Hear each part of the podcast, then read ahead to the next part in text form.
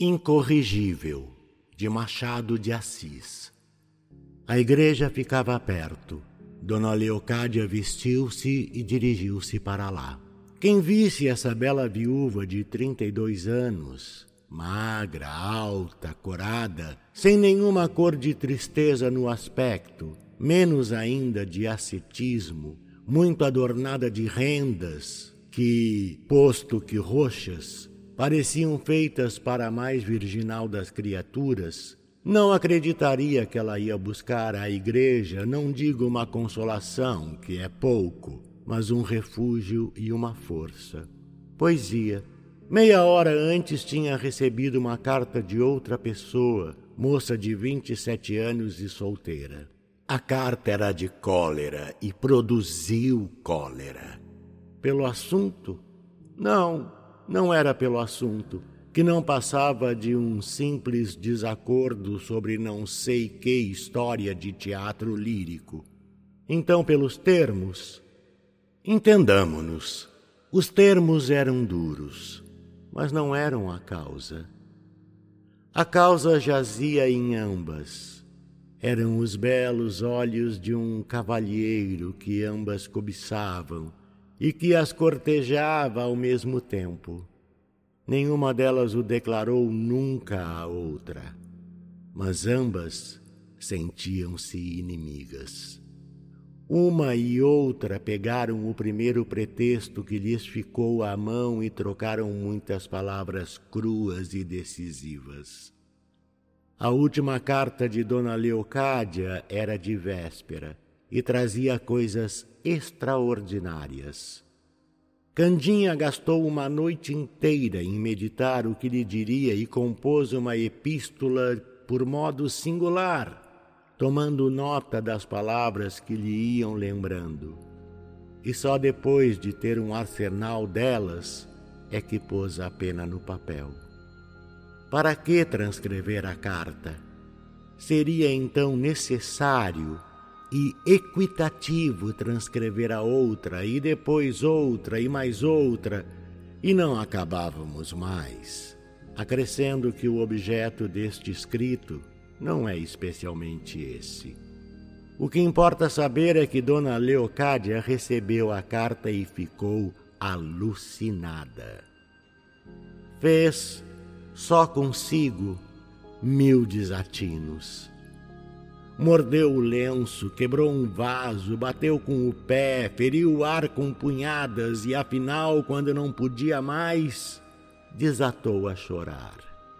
As lágrimas aliviaram-lhe o coração, mas não o libertaram inteiramente da aflição que o agitava, nem ainda menos lhe tiraram da cabeça a memória da rivalidade da outra. Já daqui se adivinha que ela amava muito ao rapaz anônimo, objeto de tanta indignação. Ou, se o não amava muito, é certo que queria casar com ele, o que vinha a dar na mesma. Entretanto, não era só amor que ela trazia em si, ou só amor humano.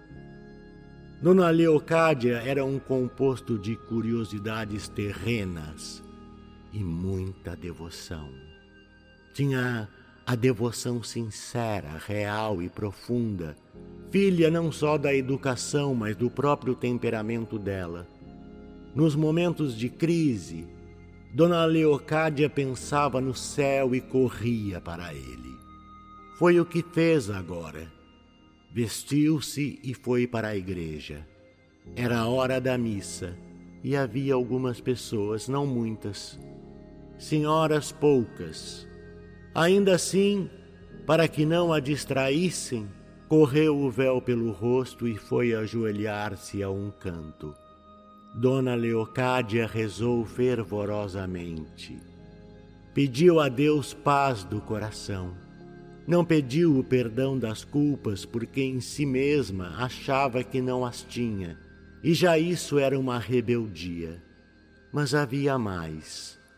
A prece foi atalhada em alguns pontos por maus pensamentos. Os termos ruins da carta de Candinha ressoavam-lhe no espírito, donde se podia ver que não esquecera nada. Não admira que não achasse toda a consolação que viera procurar. Acabou de rezar e sentou-se. No momento em que levantava um pouco o véu para fazer o sinal da cruz, duas outras senhoras que estavam de frente viram-lhe parte do rosto e uma pareceu conhecê-la. Ela! exclamou. Não lhe dizia? Sim, Parece que é. Não há dúvida. E agora, cara? Você já sabe o negócio? Que negócio? O negócio do Reginaldo. Não. Não? Que Reginaldo? O primo da Candinha? Sim, esse mesmo. Você sabe que a Candinha gosta dele e ele faz-lhe festas pois a Leocádia parece que também anda namorada. Também? Dizem todos. E parece mesmo que já as duas não andam em boa harmonia. O que eu estimo bem. Por quê? Não posso suportar esta Leocádia. Parece criança. Você sabe o que ela me fez, não sabe? A tal senhoria da chácara era uma questiúncula a propósito de uma chácara pretendida por ambas. Não conto a versão desta senhora porque seria preciso contar a da outra, e então ia longe, ou não dizer senão uma o que seria injustiça. Fiquemos aqui. A verdade é que as duas não andavam bem, e, conquanto se falassem, detestavam-se. Dona Leocádia não olhava para elas, olhava para o céu. Verdadeiramente era para o céu. Sentada no banco à espera que a missa começasse, tinha o coração nas mãos de Deus. Encontrara a paz. A corda mística vibrava fortemente e toda a terra estava aniquilada. Dona Leocádia já não pensava mesmo no namorado, menos ainda na rival. Com os olhos no altar, via a imagem de Cristo e nutria-se daquele sangue.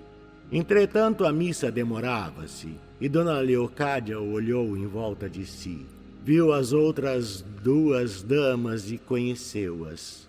Passou-lhe um frio pela espinha.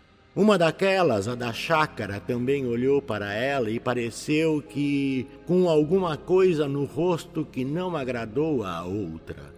Pode ser também que não fosse nada.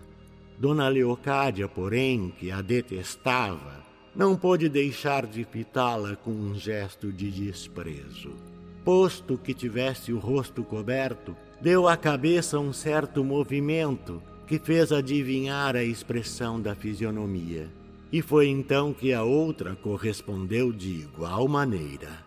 A missa demorava-se, mas o ódio, o despeito, os interesses mesquinhos trabalhavam antes dela, e o coração de Dona Leocádia foi perdendo a paz. Ela recordou tudo, tudo. As palavras que a outra dissera dela, o mal causado, as raivas engolidas, e o clangor da guerra acordou todas as fibras daquele organismo. Se a missa viesse, mas a missa demorava-se. Nem padre, nem Deus, nada. Era só e somente a rival que falava em segredo para outra. Olhava depois para a dona Leocádia, ora sorrindo, ora indiferente, ora com um gesto de fastio. Fastio por quê? Dona Leocádia tremia de raiva. Não podia ir ter com ela nem queria. Entretanto, a raiva ardia-lhe no coração. Tinha ímpetos que sufocava e olhava para outro lugar, para a porta da sacristia, a ver se o padre. Mas a missa não vinha. Dona Leocádia gastava três, quatro minutos sem olhar para elas. Depois vinha-lhe um certo desejo de ver se ainda a fitavam e pouco a pouco, disfarçadamente, voltava a cabeça. Dava com elas que faziam a mesma coisa, e o coração sangrava-lhe aos golpes de uma unha invisível. Pobre incorrigível, era a unha do diabo. Levantou-se exaltada e saiu pela porta fora. Não achava paz, porque a guerra estava nela perpetuamente. Do narrador.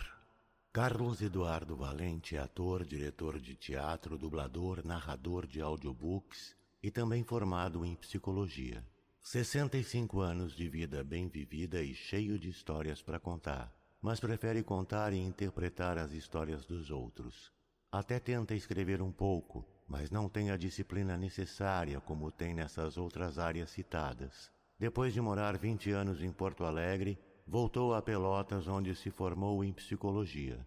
Morou em São Paulo um bom tempo e agora mora em Florianópolis, para onde voltou depois de 13 anos longe da ilha. Sempre na batalha por novos desafios. Também brinca com fotografia e edição de vídeos, porque viver é bom demais. Contato carlão50 gmail.com